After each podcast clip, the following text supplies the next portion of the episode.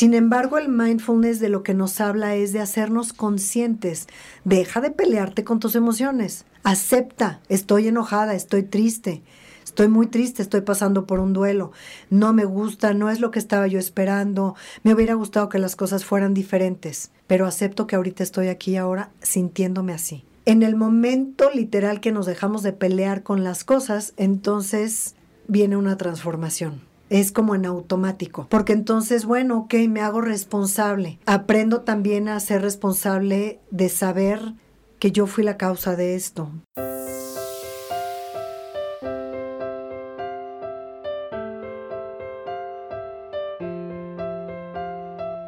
Descubre qué hay detrás de tus emociones, atrévete a perseguir tus sueños y a disfrutar el momento. Esto es Para Vivir Mejor, con Yusel Cuevas.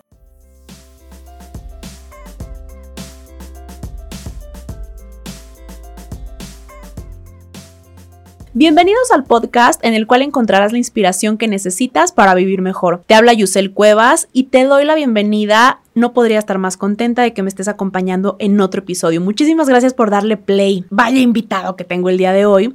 Pero fíjate que vamos a hablar de un tema que justamente ahorita platicaba con ella, se puso de moda, pero entonces sabemos, pero entonces no sabemos, hay información pues tal vez no completa y entonces vemos que tal celebridad lo hace, pero no sabemos exactamente cómo funciona.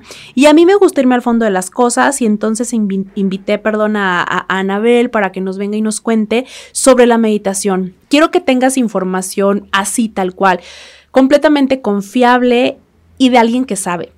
Y así es como yo pudiera describir a Anabel Aguilera que nos acompaña el día de hoy. Ella empezó a hacer yoga desde hace 15 años, creo que cuando Tania estaba de moda, ¿no?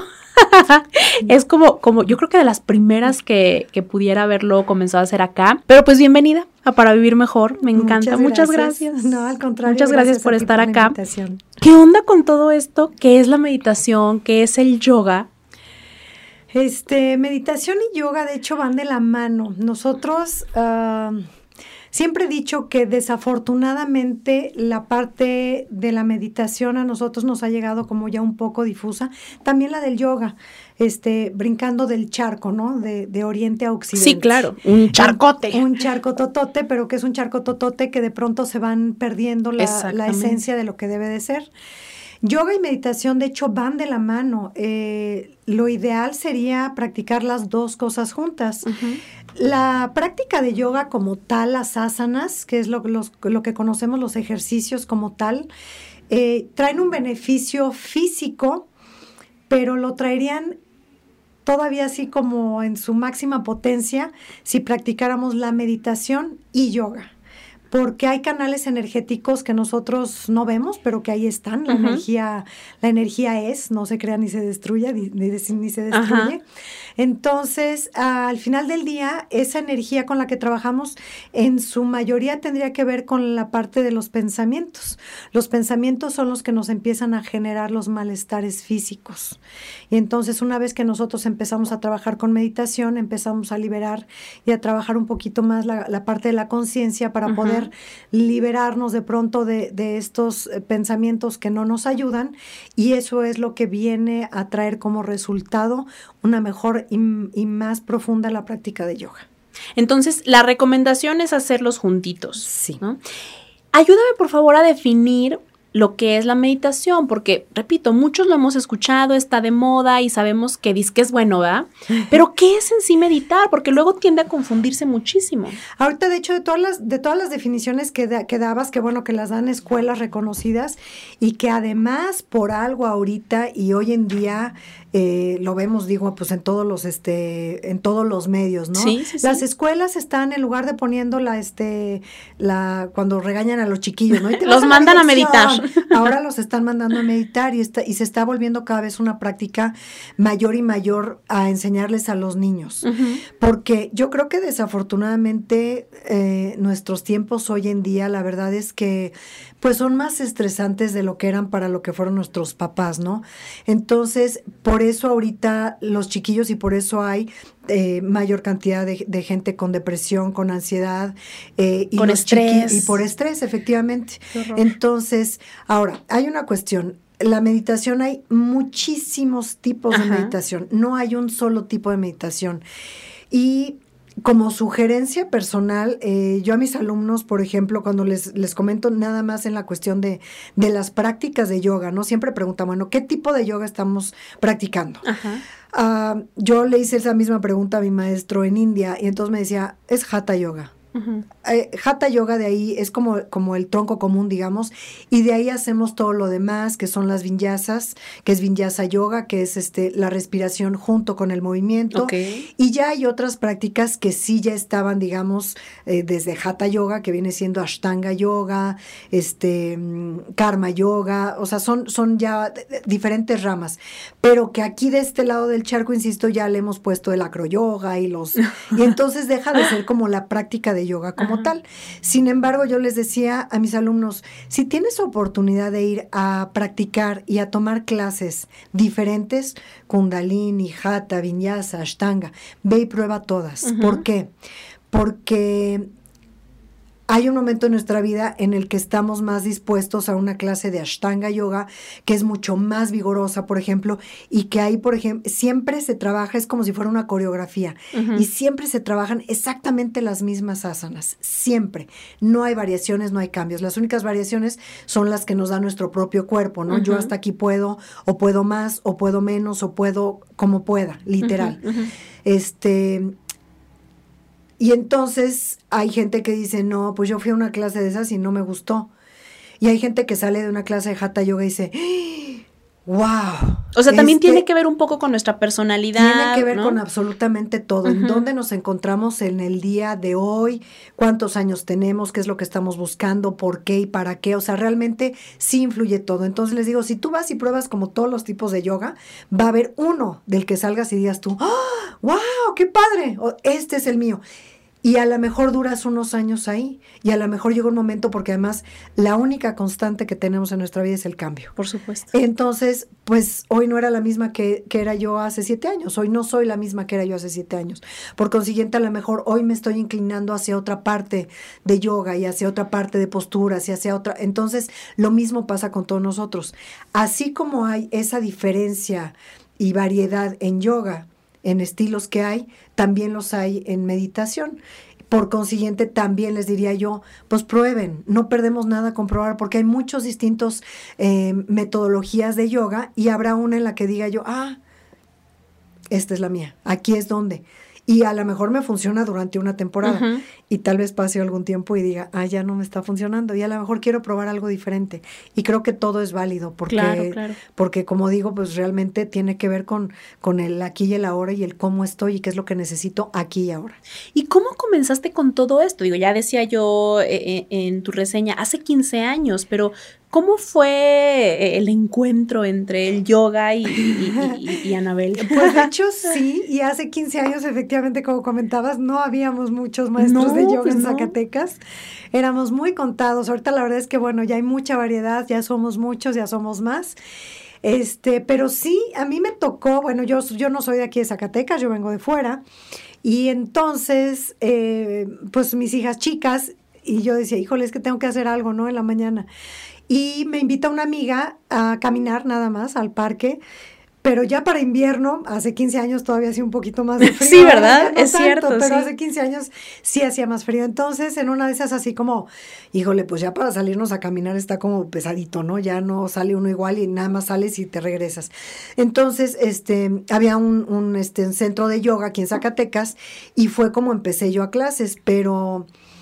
Eh, de hecho, en aquel entonces, el maestro que nos estaba dando clase, híjole, yo creo que no tendría yo ni una semana o semana y media cuando tuve oportunidad de ir a otra clase, este, a la, normalmente asistía yo a Hatha Yoga, donde las posturas son un poco más relajadas, este, se profundiza un poquito más con la respiración y de ahí empieza uno a trabajar.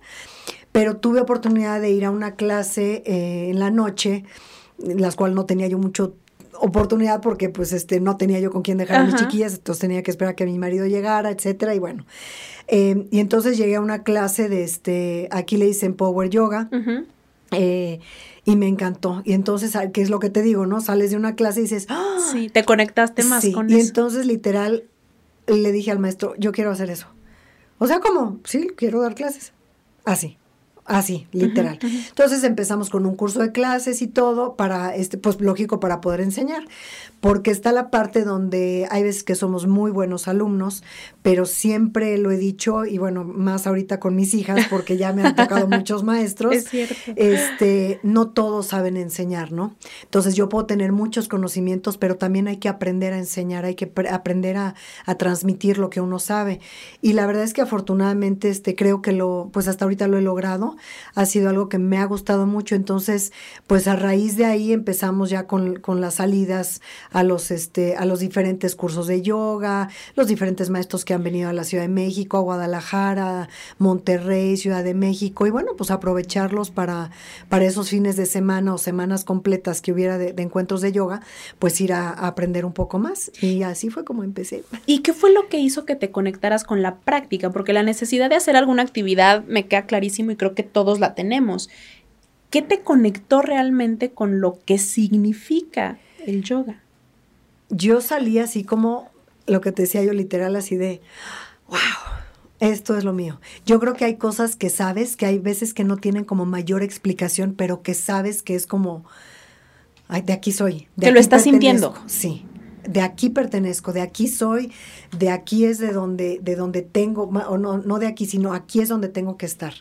Entonces realmente no podría decirte así como a ciencia cierta, es más, creo que nadie me lo había preguntado, entonces no tengo como una respuesta, pero, o sea, eh, verbalmente hablando en decirte esto o aquello, pero sí te puedo decir que yo salí y dije, ok, esto es, aquí es donde quiero, aquí es donde necesito estar. ¿Será eso el estado pleno al cual todo mundo que, bueno, no todo mundo, pero al cual se refieren los que hacen yoga o los que meditan, el estado pleno. Yo creo que el estado pleno tiene que ver cuando practicamos yoga dentro y fuera del tapete. La parte complicada de practicar yoga es la parte que practicamos fuera del tapete. ¿Cómo es eso? Ok, dentro del tapete nos concentramos y tratamos en la medida de lo posible todos de estar en el aquí y el ahora y entonces ya tengo la pierna arriba del hombro y entonces ya se están empezando a quejar los alumnos, ay, ya, uh, uh", así. Pero al final del día es una práctica de una hora y es una práctica que tarde que temprano vemos los resultados físicos, si lo queremos ver de alguna manera. ¿A qué me refiero con resultados físicos? No estoy hablando de los supercuerpos, estoy hablando de... Mm, he tenido alumnos que han llegado, híjole, maestra, es que tenía yo 20 años con lumbalgia y ya no tengo. Es cierto. Ese tipo de situaciones cambia. Sin embargo, estar fuera del tapete y no pelearme con toda la gente que se atraviesa si me agarraron en mis cinco minutos, eso es yoga fuera del tapete. Porque, ojo, y hago la aclaración desde ahorita, tenemos también como esa mm, mala información. Los yogis caemos en depresión, los yogis lloramos, los yogis nos enojamos y echamos pitos y flautas, este, los yogis gritamos en la calle, los yogis, o sea, nos pasa lo que nos pasa a todos, ¿va? Porque sí tenemos de pronto esa idea de que no, es que entonces están como en la, o sea, no, yo creo que de hecho, y es algo que, que no me dejarán mentir mis alumnos, si no practicara yo yoga ya estaría yo toques más de lo que ya estoy, o sea, eso es un hecho. Entonces, la parte de, de practicar yoga fuera y de o sea, yo creo que todos queremos ser buenas personas, pero la parte de poder mantener un control real, eso es lo que cuesta trabajo. Eso es la parte que les digo yo siempre, eso es yoga fuera del tapete. Cuando llega uno a la casa y los y ya había uno encargado al, a, a, la familia, a los adolescentes, al marido, a la hermana, a quien fuera, ¿no? Oye, es que te encargo esto, te encargo aquello, y de pronto oye, sí, pero te hablé una hora y ya llegué y tú todavía y nada. aquí, nada, ¿qué pasó? Entonces, las primeras reacciones que tenemos son, son y, además se sienten físicamente, el enojo se siente. Sí. Cuando nosotros podemos aprender a controlar un poquito más esa parte, yo creo que empezamos a probar un pedacito de plenitud. No hay más. Pero realmente la parte complicada, insisto, está en el yoga fuera del tapete. Adentro del tapete y pararse de cabeza, no, hombre, está regalado. Me encanta cómo lo describes porque yo nunca lo había visto así. Y digo, es fácil relativamente, como tú dices, estar en el tapete y entonces el sonido y hay quien usa musiquita y entonces guiarte con la meditación y los olores no sé qué. Pero fuera está la vida real. Sí. Y me encanta que en esa también tiene influencia. Este, es que debería de tener. La, em, yoga realmente debe de tener un propósito. Yoga no es nada más para que esté yo en paz. Yoga, el yoga real debe de tener un propósito de eh, mejorarme yo como persona para poder ser mejor con los demás. Y no es fácil, porque insisto, no es... Eh, no es fácil no enojarme después de que estoy esperando al médico. Yo, por ejemplo, y ese es personal. A ver, confiésate. Mi parte muy personal es que yo suelo ser súper puntual. A mí me choca llegar tarde si yo quedé en algo con alguien. Entonces, yo aquí me peleo aquí en Zacatecas con los médicos porque habla uno para hacer una cita. Sí, le esperamos a las 5 y luego llego yo al 10 para las 5 porque hay que llegar antes, o sea, no puedo llegar yo a las 5 en punto.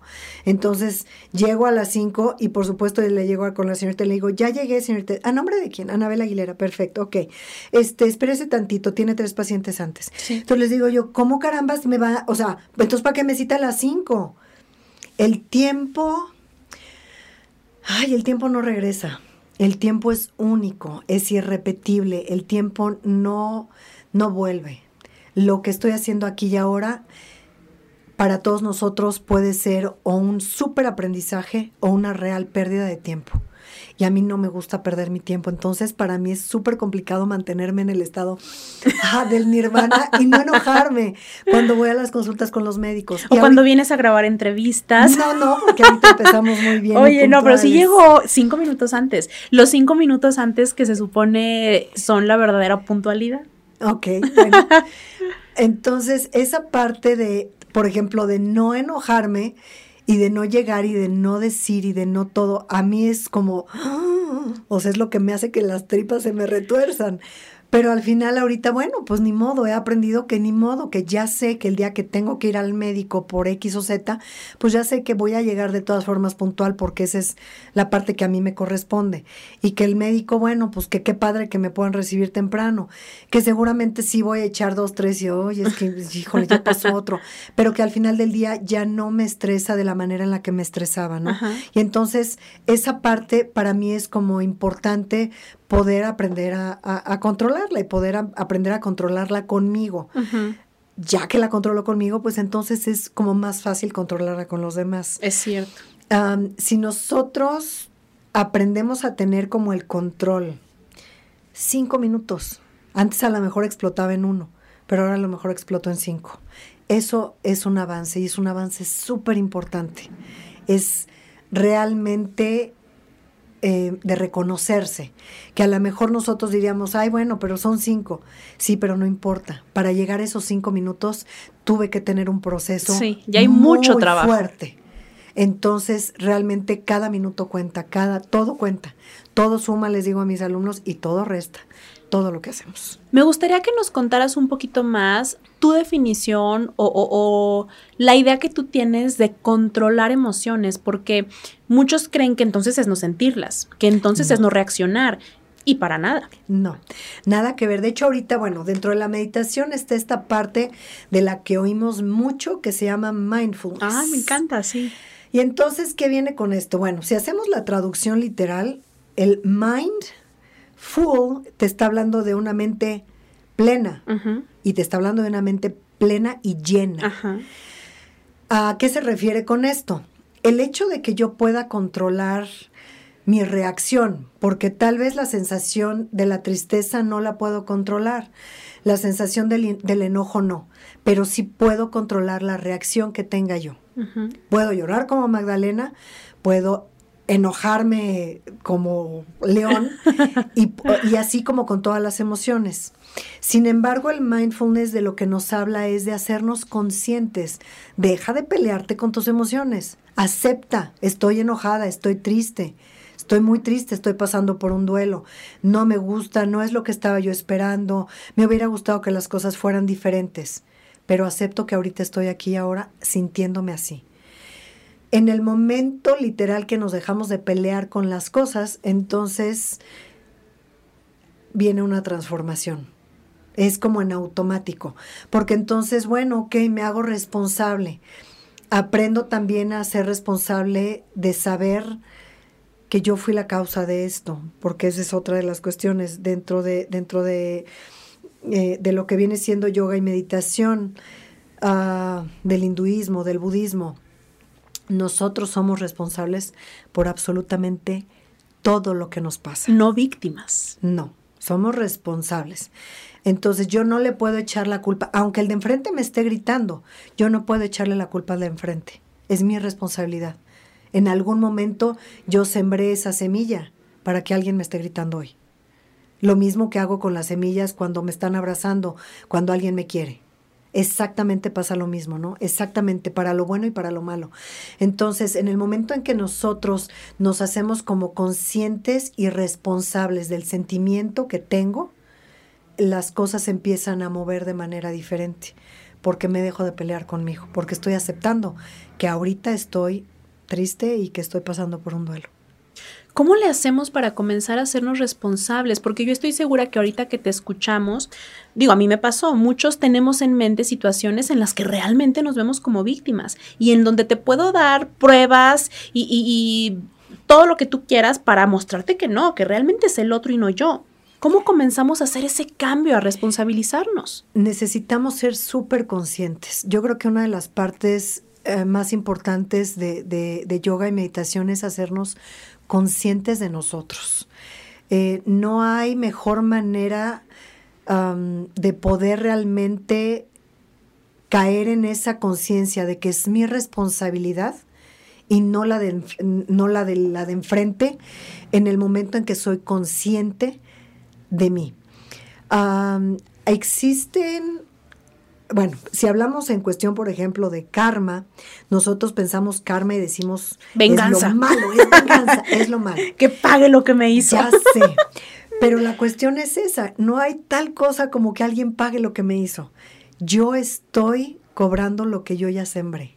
Ok. Y estoy sembrando eh, y estoy cosechando tanto las cosas buenas como las cosas malas. El karma es bueno y es malo. No, o sea, para que haya un equilibrio tiene que haber el positivo y el negativo. Lo mismo pasa. Entonces, em, es como yo ya le pues con los chiquillos, porque nos pasa de cajón, ¿no? Este, ya les dije, ya les grité, este, hoy no me agarraron, no fue mi día, y entonces ya grité, y además los, los lastimé, ¿no? Sí. Em, y luego, bueno, pues pasa el episodio y ya se metieron a bañar y ya pasó todo, y pasa el tiempo. Y el día de mañana va a haber alguien que me va a gritar a mí. Y entonces dirán, sí, pero no tiene una cosa que ver con la otra. Claro que sí. Yo le grité a alguien, yo le grité a mis hijos. Eso viene de regreso. No viene con ellos, viene con alguien más, pero viene de regreso. Es la energía que luego decimos que, somos y que está ahí. Es lo que hacemos. Es lo que hacemos nosotros. Esa es la parte de yoga fuera del tapete. ¿Qué es lo que estoy haciendo bien y qué es lo que estoy haciendo mal? Y cómo lo estoy trabajando me estoy arrepintiendo, en algún momento me arrepentí siquiera de, de, decir, híjole, porque además pasa eso, yo les digo, ya en la, en la etapa adulta no hay manera que no sepamos que no la regamos con alguien. Claro que somos conscientes, dije algo que no tenía yo que haber dicho, pero lo peor del caso es que no lo dije. Lo peor del caso es que me di cuenta, que fui consciente de, de, de haber lastimado a alguien con mis palabras y nunca tuve el valor de decirle lo siento. Entonces, tiene que ver con todo lo que hacemos, bueno y malo, porque, insisto, lo bueno también se siembra y también se cosecha. Eh, yo les comentaba ahorita en la, eh, pues a mis alumnos, pues en clase, ¿no? Que de hecho les dejo luego las tareas. Y entonces cuando les digo de, de sembrar su, su karma bueno, todo cuenta, todo suma y todo resta deberíamos de hacernos, generalmente nos vamos a la cama durmiendo pensando en todo lo que nos fue mal en el día y queriendo resolverlo todavía en la cama. Es que se me olvidó pagar el agua, es que ya el coche se me descompuso, es que ya quién sabe qué. Entonces nos quedamos dormidos con esa idea. Ah, hay una meditación que se llama meditación del café, en la que lo único que necesitamos hacer es pensar en algo bueno que hayamos hecho ese día. Y no importa si es para alguien más o por nosotros tan sencillo como, híjole, pues es que soy súper panera, pero yo sé que el pan no me hace bien, o sea, yo lo sé. Parte de los sutras, de las enseñanzas que hay en, en yoga, hablan de cuidarnos a nosotros. Y entonces, bueno, sí, ya decidí que me voy a comer la dona. pero me voy a comer media, no me voy a comer la dona completa. Y tuve la fortaleza de no comerme la dona completa. Y eso para mí es un logro. Y debería de sentirme feliz por ese logro. Y entonces en la noche, si en lugar de irme a dormir pensando... Con la culpa. Claro, no, porque no, no va por ahí. Eh, si nosotros nos enfocáramos más en el positivo que en el negativo, no es, ay, me comí media dona. No, pues qué bueno, me comí media dona, qué padre, porque no me comí la otra media. La otra media, pues sí me la voy a comer, porque la verdad es que sí, sí me la como, pero me voy a esperar hasta mañana. El hecho de poder, ahí ya estoy haciendo varias cosas. Estoy eh, controlando mi impulso para comer y además me estoy cuidando. Y estoy siendo consciente de ello. Y por eso me siento feliz, porque hoy pude únicamente resistirme a comer Me encanta. ¿Es parecido a la gratitud? No. ¿Cuál es la diferencia? Todas las mañanas nos podemos levantar y todas las noches nos podemos acostar dando gracias. Y es perfecto, de hecho debemos dar gracias. Es, es este, está como en los mandamientos, ¿no? Cuando menos en otros este, que no son los del catolicismo, pero sí, estamos, este, o bueno, la verdad es que aquí este, hago el, paréntesis porque yo nací en el, en el mundo católico y me bautizaron y me casé por la iglesia, etcétera, pero la verdad es que no soy, este, ¿Practicante? No, soy practicante de la religión católica, entonces, si me equivoco, seguramente por ahí habrá algún católico que nos diga, no, es que si está en algún mandamiento, no lo sé, no lo practico, no sabré decirles, así que ofrezco la, la disculpa y que si alguien nos quiera aclarar al respecto. Pero bueno, dentro, del, dentro de lo que viene siendo el budismo, el hinduismo, la parte de la gratitud es, es muy importante, sentirnos agradecidos por todo. Yo sé que nos cuesta un poco más la parte de sentirnos agradecidos por lo malo. Sin embargo, si nosotros entendiéramos que eso malo ah, que nos pasó fue algo que nosotros ya habíamos sembrado antes, no estaríamos, estaríamos la, manera de ver las cosas sería distinta, porque diría yo tal vez, ok, pues ya la pagué, ¿no? Ya cumplí, ya pagué, no me gustó, pero ya la cumplí. Y por eso también lo agradezco, porque es como una semillita, es un karma negativo menos que tengo que pagar.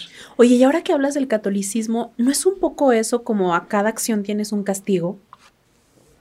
Lo que pasa es que creo eh, que a nosotros dentro del catolicismo nos infundaron mucho esa parte de... Sí, de la culpa, del castigo. Y del castigo, y de un Dios al que le tienes que tener miedo. Y yo creo que a lo mejor por eso yo no, o sea, al final del día yo creo que todas las religiones van al mismo punto, al mismo lado. al pecado.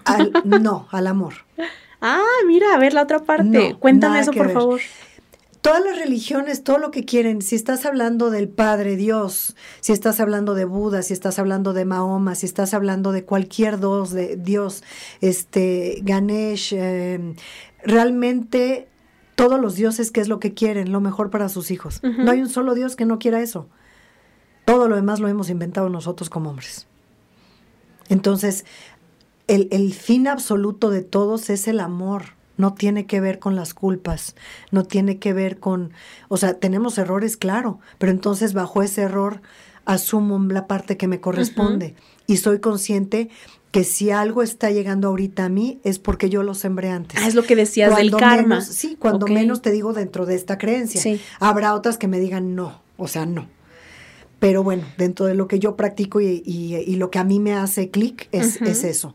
Entonces, la gratitud sí es estar eh, agradecidos por todo, desde el cuerpo que tenemos, que muchas veces lo damos por sentado, pero que cuando entonces nos lastimamos una pierna, entonces decimos, híjole, que, que la pierna, la verdad es que sí me hacía mucha falta, ¿no? O sea, y el brazo y el, o sea, desde aceptar esa parte del cuerpo, aceptar que si soy una neurótica, pues así soy.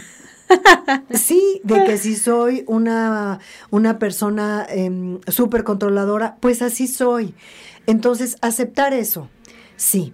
Y de ahí tratar de ver, bueno, me gusta ser super drama queen, hay gente que es super drama queen y hay que aceptar que somos así, ¿no?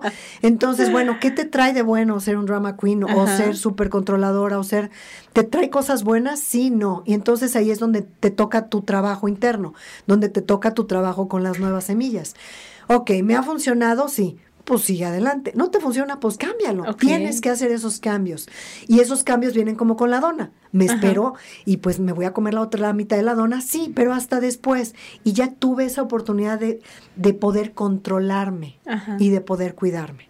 Entonces, pasa exactamente lo mismo con, con, lo, con lo bueno que con lo malo.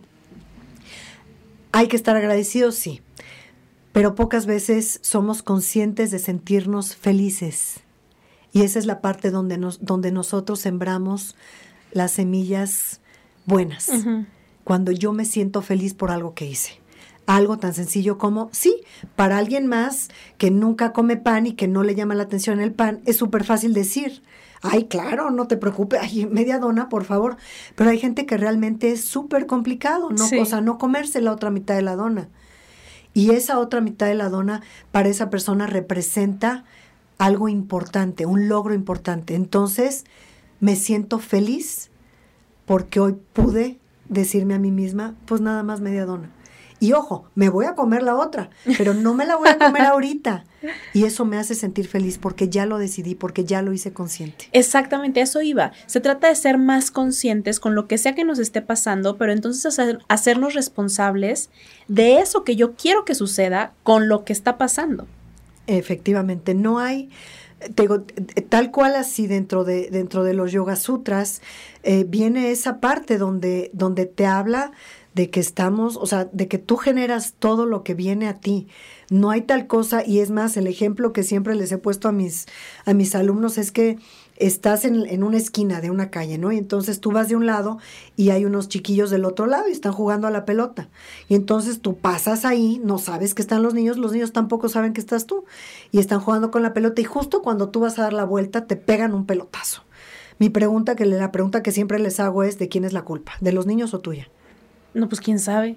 ¿De quién? De la pelota. sé que está mal la respuesta, pero a ver, ¿por qué, ¿de qué forma yo atraje eso? En algún momento a alguien le pegaste. ¿Y es así tan literal? Es así de literal. Sí. Qué estrés. No, Anabel, no puede ser porque ya, estoy. a ver, ¿cuándo hice esto que me hicieron? ¿No? pero la ventaja aquí es que no es como chima, no todo lo que hice y ahora cómo lo pago, me explico así como de todo lo malo. Ahora es como voy a tratar de ser un poco más consciente y entonces voy a dejar de gritar tanto como grito, ¿no? Esos son logros. Los avances que tenemos con nosotros y con todos los demás y en una práctica de yoga, tal vez son minúsculos. Hoy a lo mejor pude levantar el brazo dos centímetros más que ayer a lo mejor fue uno. A lo mejor me pude hacer la torsión más fácil que ayer. A lo mejor me pude mantener en la, en la meditación, toda la meditación sin que se me fuera el chango a, a otra rama, ¿no? Pero todos cuentan. Roma no se hizo en un día, se hizo piedra por piedra. Y lo mismo se pasa con todo. Entonces es piedra por piedra hacerme consciente de que ahorita, ok, a lo mejor ahorita este no sé, como ejemplo, bueno, el ejemplo más fácil es con los, con los maridos, ¿no? Cuando, pues sí, cuando, cuando llegan y entonces empieza una discusión. Y entonces es un ir y venir de, de, de, discusiones y de argumentos. Lo que comentabas hace rato, ¿no? Es que tengo todo para comprobarte que fue tu culpa. No es cierto. Yo en algún momento eh, falté, te grité, le grité a los niños, eh, hice algo para que hoy tú y yo estemos aquí. Pero si tú y yo hoy estamos aquí, eh, hoy sí puedo ser capaz, y te estoy hablando que en mi vida ha habido muchos cambios y que van llegando las cosas de pronto a lo mejor un poco tarde, que a lo mejor si yo hubiera tenido toda esta información 15 años atrás, tendría yo hoy como otros resultados. Sin embargo, el hecho de ser consciente hoy por hoy que si en lugar de gritar dices, ok, hoy me voy a quedar callado, porque, porque eso es un reflejo de lo que yo di en algún en momento. Algún momento se rompe ese círculo vicioso en el que estamos, con todo lo que hacemos y con todo lo que decimos. Entonces, ¿qué es lo que pasa en el momento en que se rompe? Ya viene otra reacción. Y como viene otra reacción, entonces ya empieza a haber una comunicación de manera diferente. Por favor, dime que esto no es lo mismo a poner la otra mejilla. No. No, no, yo creo que no se trata de poner mejillas ni de sentirse víctimas ni de nada. Una cosa es hacerme responsable de quién soy, de cómo soy, de lo que he dado y de lo que viene ahorita a mí. Em, y aún así, con esa responsabilidad, poder decir el día de mañana, puedo empezar a sembrar mis buenas semillas para el día de mañana. Me explico, no es como no es como que ya estemos perdidos ahorita. Es puedo trabajar todos los días conscientemente con cosas que yo hago. Estás trabajando en la oficina y ya sabes que fulanito le encantan las donas, pero tú sabes que a fulanito pues no le caen bien las donas, que lo ideal para él es que, que se tomara mejor una ensalada. Y entonces el día que, que, por angas o mangas te tocó a ti salir y decir, este, oigan, pues voy a la tienda o voy aquí a, sí, a donde fuera, ¿no? Alguien se le ofrece algo, fulanito te va a pedir la dona. Y entonces yo creo que ahí te, tú podrías hacer algo por él y entonces en lugar de llevarle una dona le llevas unas zanahorias rayadas y le dices, ¿qué crees? No encontré donas, pero te traje unas zanahorias rayadas. Por favor, hagan eso por mí allá afuera. y entonces esa parte es yo cuidar de ti. Y esa parte me debe de, hacer sentir a mí feliz, porque no todo mundo tiene el poder de hacer algo bien por los demás. Y eso es plantar estas semillitas claro, Por supuesto. Después de 15 años de, practicar yoga, meditación, yo estoy segura que tú has visto muchos cambios. Por favor, comparte algunos que tú quieras contarnos ahora. Pero, ¿cómo se ha visto modificada? ¿Cómo has cambiado? ¿Qué beneficios has visto tú en tu vida a partir de este entendimiento, de este conocimiento, de la práctica de todo esto que ahora nos cuentas? Mira, yo creo que tiene que ver más con uno que con los demás. Creo que la información nos va llegando en el momento preciso, porque de pronto yo me acuerdo al inicio, a lo mejor con, tratar de meditar o, o, en las mismas prácticas de yoga, la verdad es que no tenían como la profundidad que tienen ahorita. Ahorita estamos hablando de que, de que tienen que tener un, un propósito, ¿me explico? Em, desde siempre, pues, por ejemplo, em, desde que empecé con yoga, al inicio de la práctica, em, después del calentamiento, siempre les digo, bueno, vamos a empezar con un poquito de saludos al sol o lo que venga, pero antes de eso, siempre es, vamos a dar gracias y vamos a ofrecer la práctica. Puede ser eh, pública o personal nada más. Entonces, desde ahí es donde empezamos como la parte del agradecimiento. Agradezco que tengo, agradezco que soy, agradezco que hoy pude, agradezco lo que tú quieras. Pero además la parte donde ofreces. A mí generalmente se me da mucho por ofrecer por los demás y por ofrecer también mm, la parte de cómo me siento. Ha habido momentos donde que además yo creo que todos pasamos donde estamos siempre buscando una respuesta, que no sé de qué carambas, porque de pronto ni la pregunta es la ideal. no hay preguntas claras. No hay pregunta clara, y entonces es como bien complicado tener una respuesta. Pero de pronto es como un vacío donde dices tú, híjole, es que no, no encuentras el propósito, no encuentras la meta, no encuentras el sueño, no encuentras, o de pronto encuentras y lo pierdes. Y entonces... Eh, ofrezco por mí, porque eh, creo que es importante, no hablo de la parte del egoísmo, pero hablo de la parte donde tengo que ofrecer por mí y literal, como decíamos antes, por mí, por todos mis compañeros. porque seguramente igual que yo hay millones de personas que se encuentran igual que yo. Y entonces es importante poder encontrar ese sentido que todo mundo estamos buscando y que qué padre la gente que lo tiene y ya vemos otros que estamos perdidos. Entonces, esa parte donde agradecemos y ofrecemos la práctica, ah, para mí siempre ha sido muy importante, es lo que le da al final del día el propósito a mi práctica de yoga. Em, ¿Cómo me ha cambiado? Creo que sí, de muchas maneras. Em, algunas a lo mejor no tan buenas para otras personas, pero buenas para mí. Eh, y no trato de ser como egoísta en ese sentido, aunque a lo mejor así se escuche, pero de pronto este encontrarse uno mismo eh, es un viaje que es solo, que no va uno acompañado. Y entonces de pronto eh, alejar a esas personas a las que quiere uno no es fácil tampoco, pero es necesario. Y yo estoy segura que en algún momento vendrán, vendrá esa respuesta y vendrán esas semillas de, de cosas buenas, ¿no? Ya con esa conciencia de, de, hacer bien, no nada más humanamente lo posible por mí, sino humanamente por, por todos los demás. Al final del día, el que todos estemos bien nos conviene a todos. Y de pronto está mucho esa parte del egoísmo, ¿no? De, eh, no, nada más yo. O sea, no, qué padre que todos podamos estar bien. ¿Cómo diferencias el egoísmo saludable del que ya no lo es? Porque yo entiendo esta parte donde dices, pues primero quiero estar yo bien para que entonces estemos bien todos o para que entonces estemos bien, eh, pues tu círculo inmediato, tu familia, en tus relaciones, qué sé yo. ¿Cómo diferencias lo que es egoísmo saludable del que no, del que ya de plano sí está súper egoísmo? yo creo que depende como la finalidad. Cuando estoy viendo por mí para el bien de los demás, yo creo que es válido, porque no es no es como como esta necesidad de que yo solo esté bien y que los demás no me importen. Siempre tiene que tener como ese propósito, que es lo que te digo del yoga fuera del tapete. Tiene que tener un propósito el que yo esté bien, porque estando yo bien, están los demás bien. O sea, yo sé que, que, que tarde que temprano viene una respuesta de, de, de, todo el círculo inmediato que tenemos para decir, ah, ok, sí.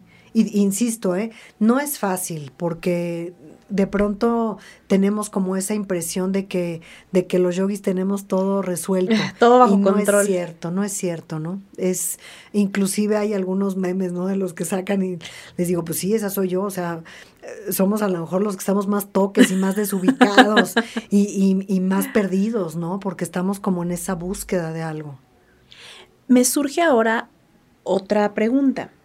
¿Cómo logras deshacerte de cosas, de personas, de emociones, de situaciones que justamente como persona normal, como ser humano necesitas, pero que sabes que en ese momento no es lo que te hace bien? Y entonces justamente tienes que ser un poquito egoísta y decir, esto no. ¿Cómo le haces para deshacerte, para lograr desvincularte? Aprendes a decir no es bien difícil, es súper complicado, es más difícil de lo que de lo que uno puede creer. Si no es alguien que me está trayendo ahorita algo bueno a mi vida, no tendríamos por qué tenerlo en nuestras vidas. Y no te estoy diciendo que te deje de querer, no te estoy diciendo que me dejes de importar, te estoy diciendo que ahorita no puedo estar contigo. Y nada más porque tenemos luego mucho esa creencia. Es que entonces si le digo que Dios, ya, y ya cortamos todo, me explico, y no tiene que ver una cosa con la otra. El amor que tenemos hacia las personas, si es un amor real y verdadero, ese no cambia. No tendría por qué cambiar cuando es real. Pero sí esa parte donde ahorita te quiero mucho, pero ahorita no puedo, no puedo estar contigo y yo creo que es válido también. Y no puedo porque a mí me está generando, a ti no. Tal vez lo podemos hablar y tal vez lo podemos resolver y sería fabuloso, sería la, situación ideal. Pero si hay, hay, hay veces en las que no se puede, pues no se puede y ya. O sea, no estamos como lastimando a nadie. No te estoy diciendo, ya no te quiero, ya no te voy a volver a hablar, ya no, no me interesas. Me interesas, te quiero, me importas. Pero soy yo la que está pasando por este proceso soy yo, y entonces te pido que me apoyes así, nada más. ¿Estamos presentes? Sí. ¿No estamos como estábamos? Pues no, porque no se puede. Pero ya vendrá otro cambio, ¿no? Estás hablando de algo bien importante porque hoy en día me parece que hay una crisis en las relaciones que, mantenemos desde padres a hijos, desde hijos a padres, relaciones de pareja, de trabajo, relaciones con uno mismo, pues parece que vivimos en crisis por todos lados. Y entonces se critica mucho a quien suelta. Y entonces se critica mucho que no permanezcamos, que no sigamos aún a pesar de las circunstancias, que no aceptemos las consecuencias de una relación y que nos vayamos casi casi a la menor provocación. Es decir, se critica el desapego. Y para mí, esta forma de alejarte, esta forma de irte que tú describes ahora, me parece súper importante muy sabia porque justamente no te quiero lastimar ni quiero que me lastimes.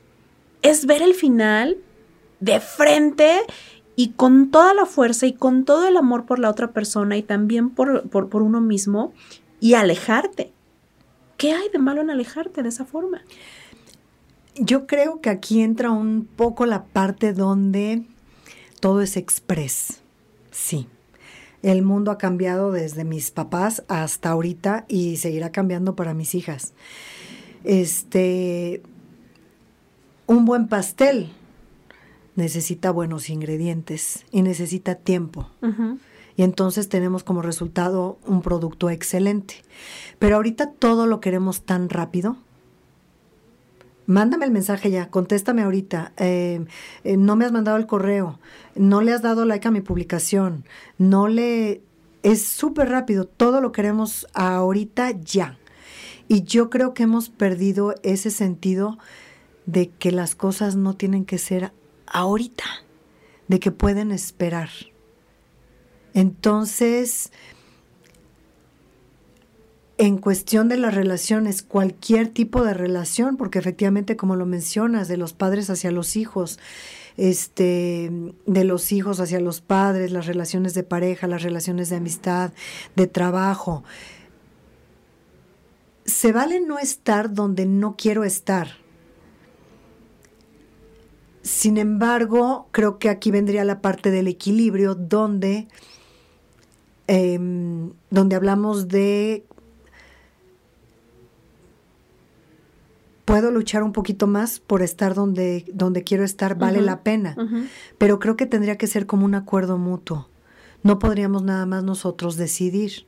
Yo creo que nos toca decidir cuando estamos como en búsqueda de algo más. Me explico, de algo diferente, de algo de algo completamente a lo mejor más trascendental.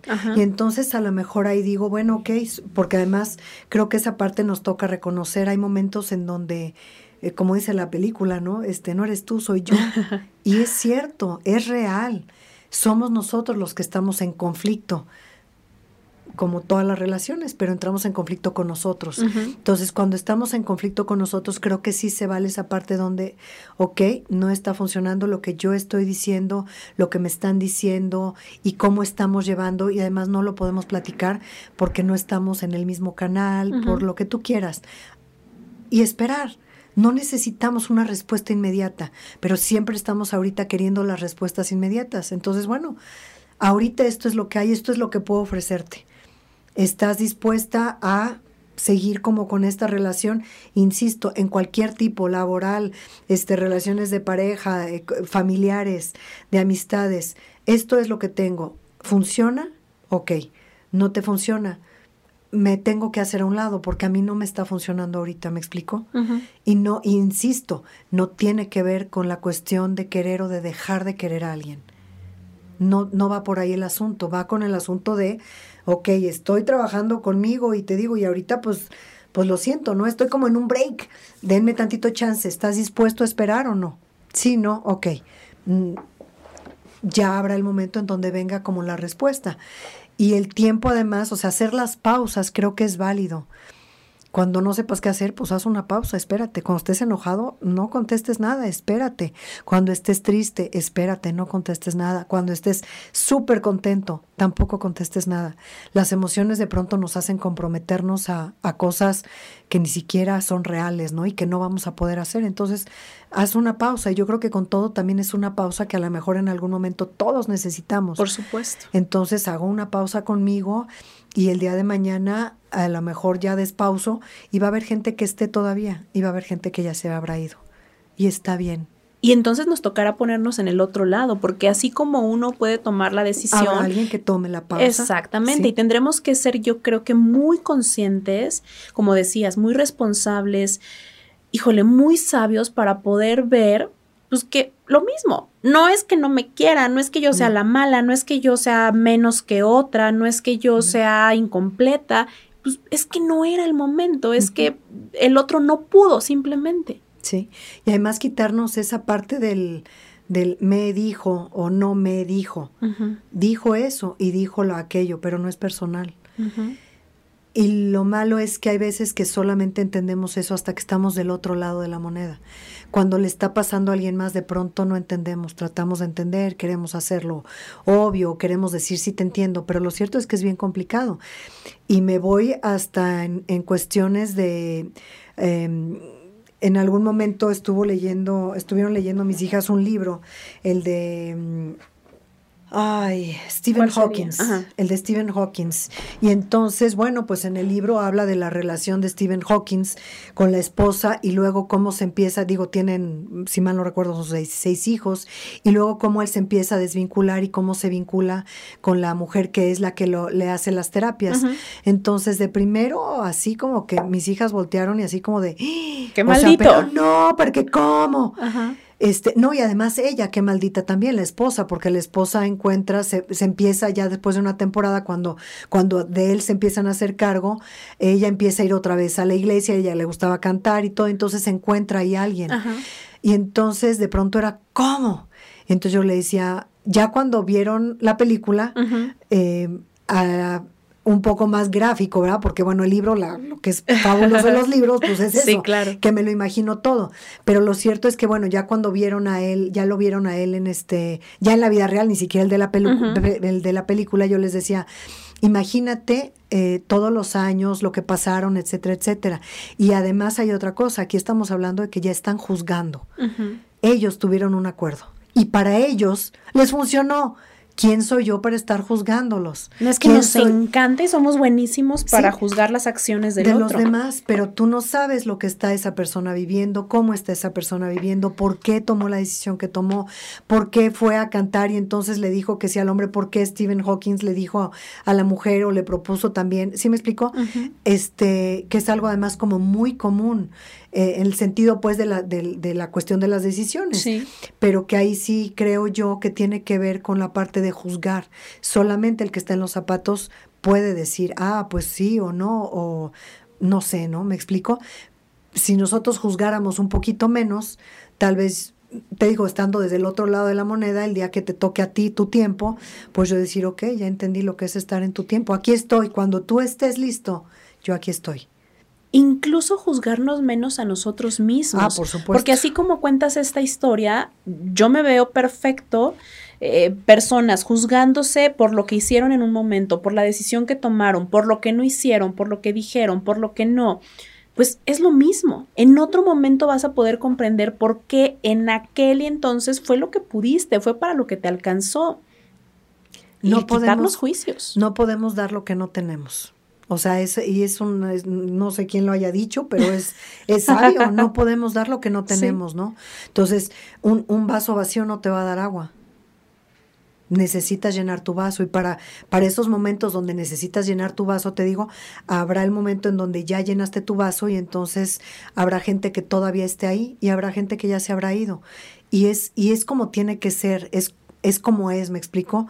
De pronto le damos como muchas vueltas al asunto, pero así es y así funciona y, y está bien el que se quedó y también está bien el que se fue comprender eso y llegar al momento en que lo podamos aceptar y amar así como, como el resultado que nos haya dado es a veces lo difícil.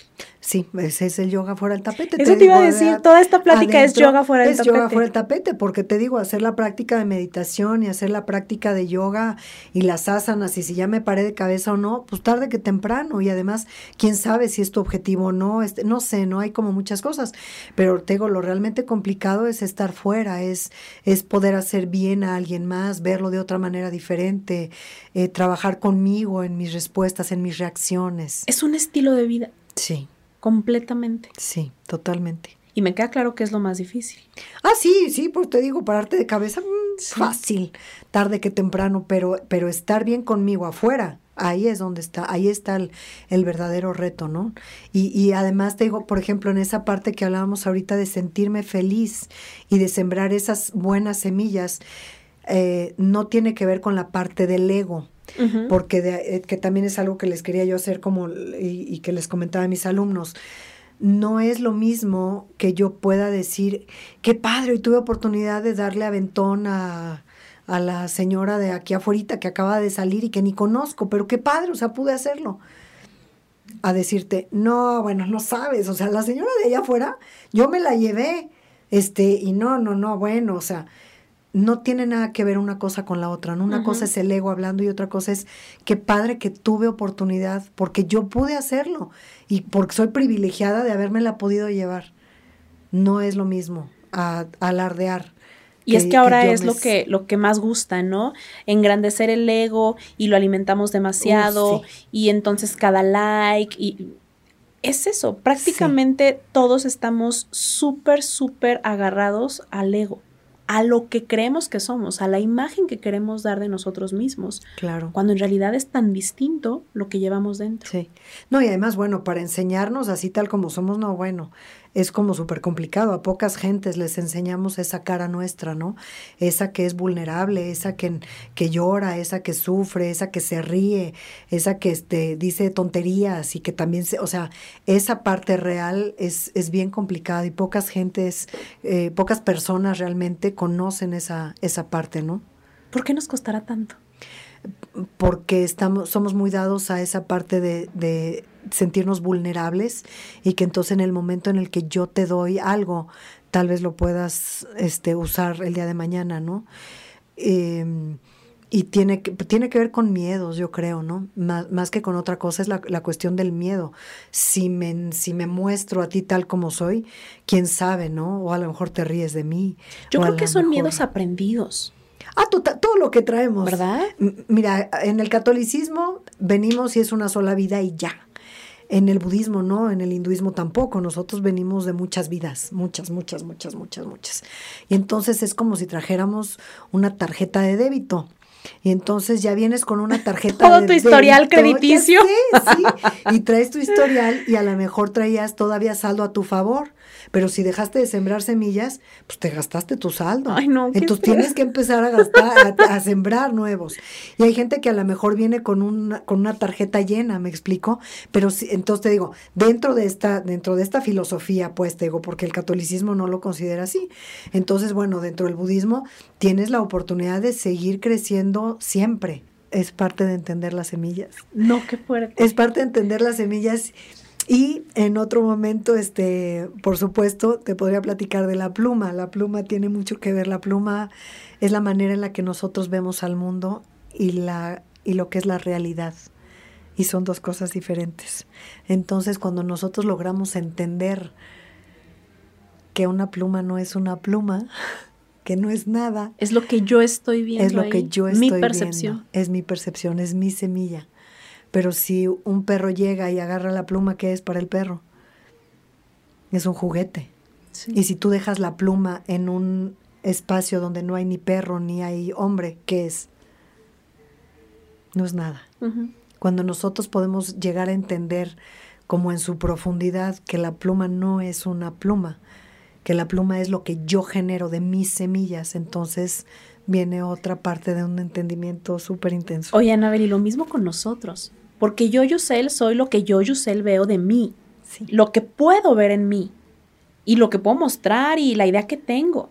Pero justamente me parece que esa es el primer pasito para deshacerme del ego y de la máscara que, he creado y pues darme cuenta que no, que yo no soy la psicóloga, que yo no soy la psicoterapeuta, que yo no soy la host de este podcast, que yo no soy mi imagen, que yo no soy mi pelo, mi peso, mi relación de pareja, mi dinero, mi coche. Somos, una, somos una esencia. Sí. Y es una esencia que es energía, y esa energía. Y esa es lo que trae las semillas. Y esa energía no se crea ni se destruye, solamente se transforma. Somos energía. ¿Podría usted creer que a esto se llega meditando? La meditación no es lo que parece ser. Y me encanta que ahora nos pudieras dar, a entender que el yoga tampoco es pararse de cabeza por el simple hecho de hacerlo. No, no, y de hecho la meditación, por ejemplo, ahorita, este, la meditación tiene también como una parte de calentamiento así como lo tienen las clases. Cualquier ejercicio. Sí, cualquier ejercicio. La meditación tiene un calentamiento previo también, donde es desde la postura, porque ojo, es que nos tenemos que sentar en postura de loto. Pues sí, pero a mí mis rodillas no me dan. Pues está bien, Buda, Buda meditaba en postura de loto, en flor de Él loto. podía, yo no. Pues, no, pues porque no había sillas. Ajá, es bien fácil, porque no había sillas. Tú ahorita puedes meditar en una silla y puedes estar sentada con tus pies al piso y ya. No necesitas una postura, o sea, lo que cuenta en la meditación, físicamente hablando, es tu columna vertebral. La columna vertebral debe estar derecha. Entonces, estás en un sillón, ok, nada más siéntate como en la esquinita del sillón, porque si te recargas, lo más seguro es que te a dormir. Yo he hecho meditaciones hasta acostada. ¿Está mal eso? Eh, no está mal, lo que pasa es que nos perdemos más fácil, porque es más, Eso sí, es por más fácil que te duermas. Sí, claro. Entonces, este, o sea, sí hay gente, hay monjes budistas, pocos, muy pocos, tengo que ser honesta, de, de, de los que yo sé, que meditan acostados, pero es porque, bueno, pues tienen una súper, este, trabajo ya mental, ¿no? Bueno, y según sé, no es tan malo o no es que esté mal si te llegas a dormir meditando. Digo, no, no, no, no, o sea, pues nada más no terminaste tu meditación, se acabó, pero ya lo intentaste y es bueno. Y como decías, pues tal vez es la media dona. Es la media dona, entonces ahorita lo que a lo que quieres llegar con la meditación es que sea la dona completa. Perfecto. En oye, ahora que estamos hablando de eso, pues éntrale. Porque le dije, le dije a Anabel, oye, tráete un, una meditación guiada, cortita, para poder hacerla, para poder entrarle y, y, y para poder tal vez comenzar un poquito a sentir lo que es porque sí, la meditación se siente así tal cual. Con todos estos beneficios que ahora yo y tú compartíamos, se van sintiendo y es como que abrirle la puerta y entregarte por completo. Ay, qué romántica. Y es, y es poquito, pero sí tiene que ver. La primera parte la tenemos que trabajar físicamente. Entonces, Ajá. necesitamos estar en una posición este, erguida, digamos, la Ajá. columna vertebral, y sí tratar de no movernos. Este, uno de mis libros favoritos es el de Comer, Amar y Rezar. Ya sé, yo en ese pensé cuando te invité. Y, este, y justo cuando me tocó verla, el libro es fabuloso, ¿eh? Sí. a mí me encanta el libro, pero me queda claro que en la película está súper bien descrito la parte cuando entra Julia Roberts a su, a su sala de meditación y entonces voltea a ver el reloj y dicen son las seis con veinte y entonces dice, ok, ahorita me siento y bla, bla, bla y segurito, ¿no? Entonces, por supuesto, empieza a divagar su mente a sí. todos lados. Y entonces dice, no, segurito ya, ya, ya, ya llegué, ¿no? Entonces abre el ojo y son las 6.21. y dices, tú, yo pensé que ya llevaba aquí una eternidad. Cuando realmente entras a un estado de meditación, el tiempo vuela y de verdad no te das cuenta. Uh -huh. En India nos tocó meditar eh, con el mantra, con Om, nada uh -huh, más. Uh -huh. Y entonces entrábamos a meditar muy temprano en la mañana, cinco y media, y era una hora. Y entonces al principio yo decía, santo Dios, ¿a qué hora se va a acabar? Ya no puedo, otro, ya no puedo. Hasta que realmente le empiezas a encontrar como el gusto y entonces de pronto dices, ¿qué? ¿Ya se acabó? ¿Cómo? No, espérate, todavía no me quiero ir. Y es realmente como fabuloso porque ya está así como que ya es, estás a gusto aquí ahora contigo, nada más diciendo om este, durante una hora completa, ¿no? Están las, las meditaciones guiadas uh -huh. y están las que son, bueno, pues en silencio nada más, si uh -huh. se vale, ¿no? En donde te hablan de, de, únicamente hacerte consciente de la respiración como Ok, la que vas a hacer a continuación es una meditación guiada. Sí, es una meditación guiada. Ajá. Ok, entonces la primera parte que les quiero pedir es esa parte donde estamos sentados. Podemos estar, insisto, en el piso o en una silla, uh -huh. no importa, nada más este, bien sentados, la, la columna vertebral derechita y tratar de no movernos, que se nos quite, el, nos empieza a dar la comezón, nos empieza a dar todo en el momento en que nos dicen no te muevas. Es importante ¿Por qué? Porque entonces es el punto donde podemos encontrar un distractor menos. Uh -huh. Entonces, la primera parte es, ok, me siento, me tardo a lo mejor cinco minutos en acomodarme, no le hace, pero me quedo bien sentada. Los ojos, hay toda una controversia y hay a quienes les funciona con los ojos abiertos y hay con los ojos a media asta y hay con los ojos cerrados. Yo insisto, es cuestión de práctica, entonces ve lo que te funciona mejor. Si vas a, si van a estar con, con un este, con un punto fijo, o con los ojos abiertos, pues un punto fijo, pero es un punto fijo real. Estoy viendo toda la pared, pero únicamente me voy a fijar en la basurita que se quedó ahí pegada y me concentro únicamente en ese espacio y en ese punto. Los hombros alineados, la barbilla ligeramente hacia este, no tanto hacia el pecho, pero para mantener como la columna vertebral derechita, ¿ok?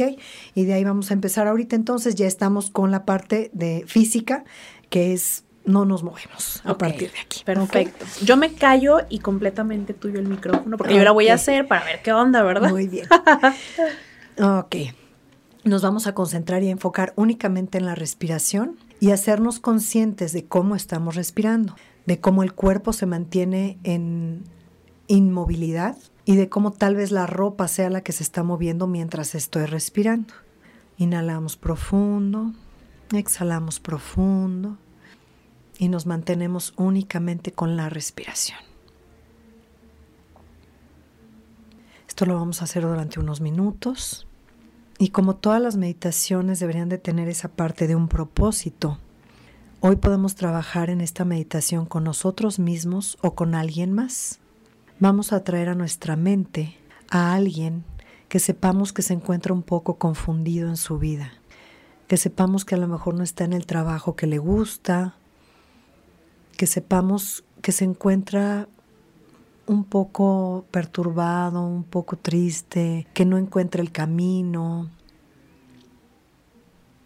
Y esa persona que se nos vino a la mente puede ser nosotros o puede ser alguien más.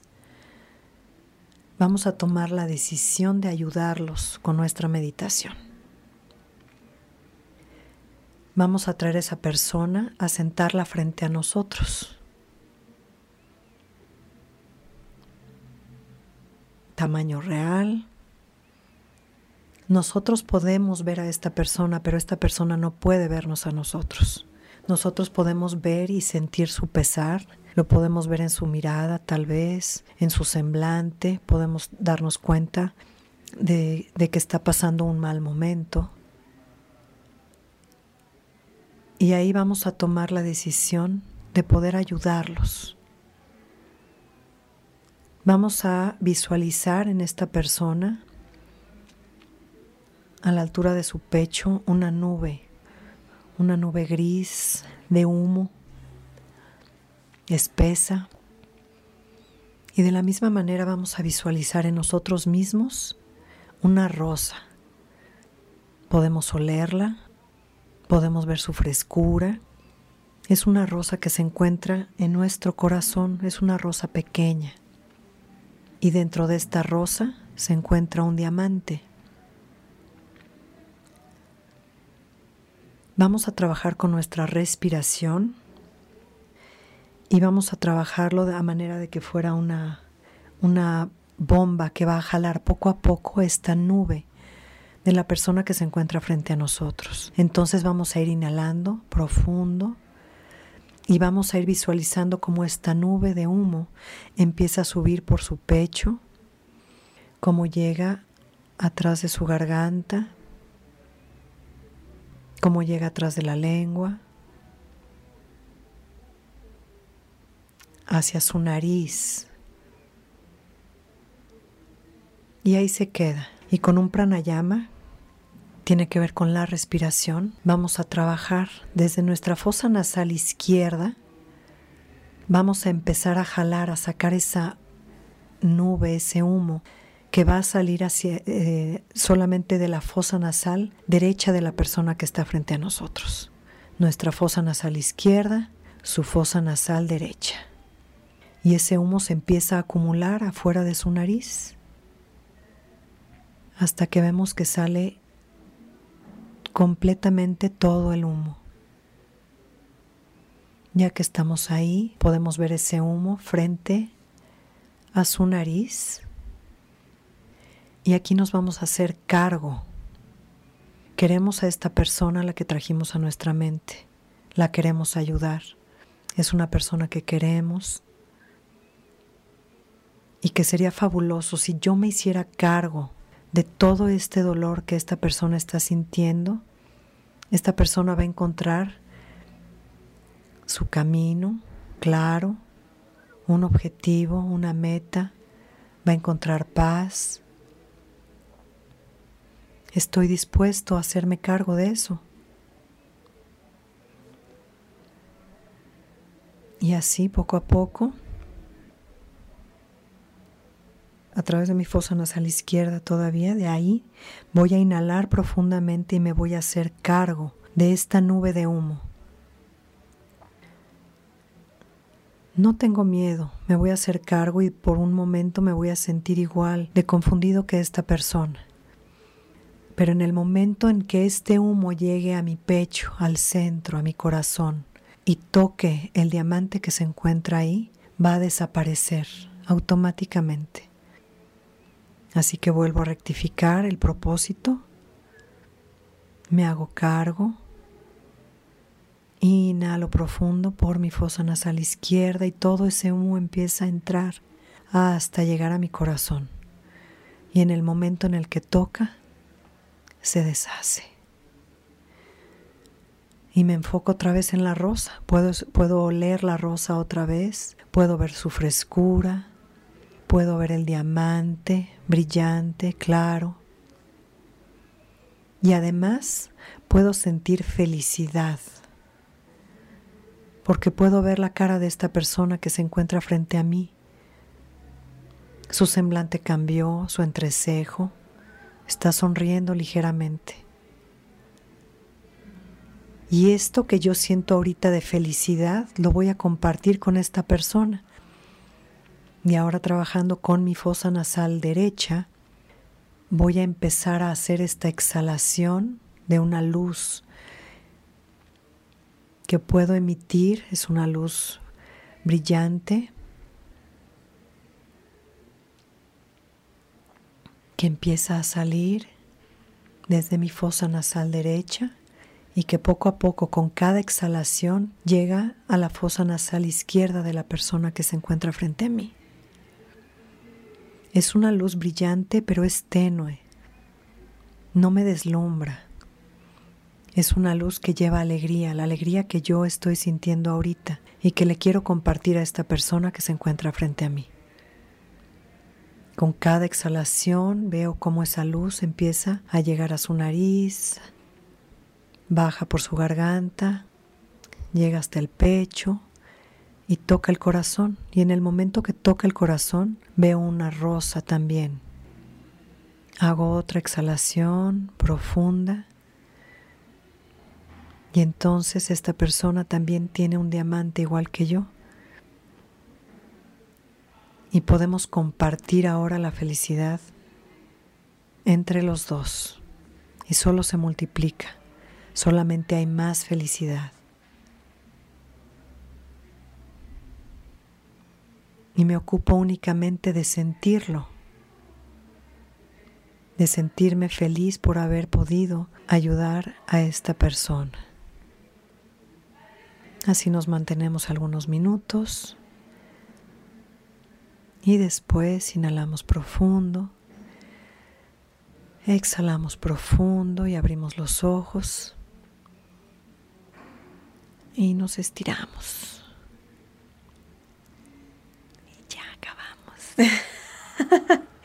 Imagínate si todo eso lo pudiéramos hacer de inicio por nosotros. Sí. Compartirnos. Ya sé. Sí, porque compartirnos además multiplica, todo multiplica. Entonces, esa parte donde podemos ayudar a alguien más se multiplica para nosotros por mucho. Todo lo que yo haga por alguien más se multiplica en automático para mí. Todo, absolutamente todo. Lo bueno y lo malo. Exactamente. Sí. Me encanta porque de inicio a mí me has abierto la percepción que tenía del yoga muchísimo, porque yo por mucho tiempo dije, no es para mí, a mí me gusta más lo activo, yo me moriría de aburrimiento porque yo no puedo estar en paz ni en mi mente ni en mi cuerpo.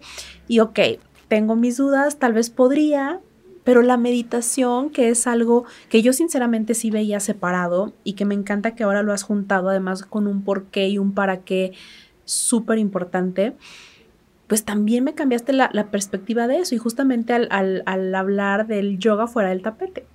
Sí, es bien importante, la verdad. Pues hay que empezar en algún, hay que empezar en algún lado. Como que ya yo los invito a que vayan a clase, por supuesto. Oye, eso te iba a decir. Cuéntanos, por favor, dónde te podemos encontrar, horarios, algo, porque yo estoy segura que habemos muchas personas que deseamos ese cambio y pues el yoga, la meditación pudiera ser el inicio. Sí, de hecho, la verdad es que además hay muchos... Eh, deportistas, por ejemplo, que practican además de su deporte de cajón yoga. O sea, es como, es como la base, ¿me explico?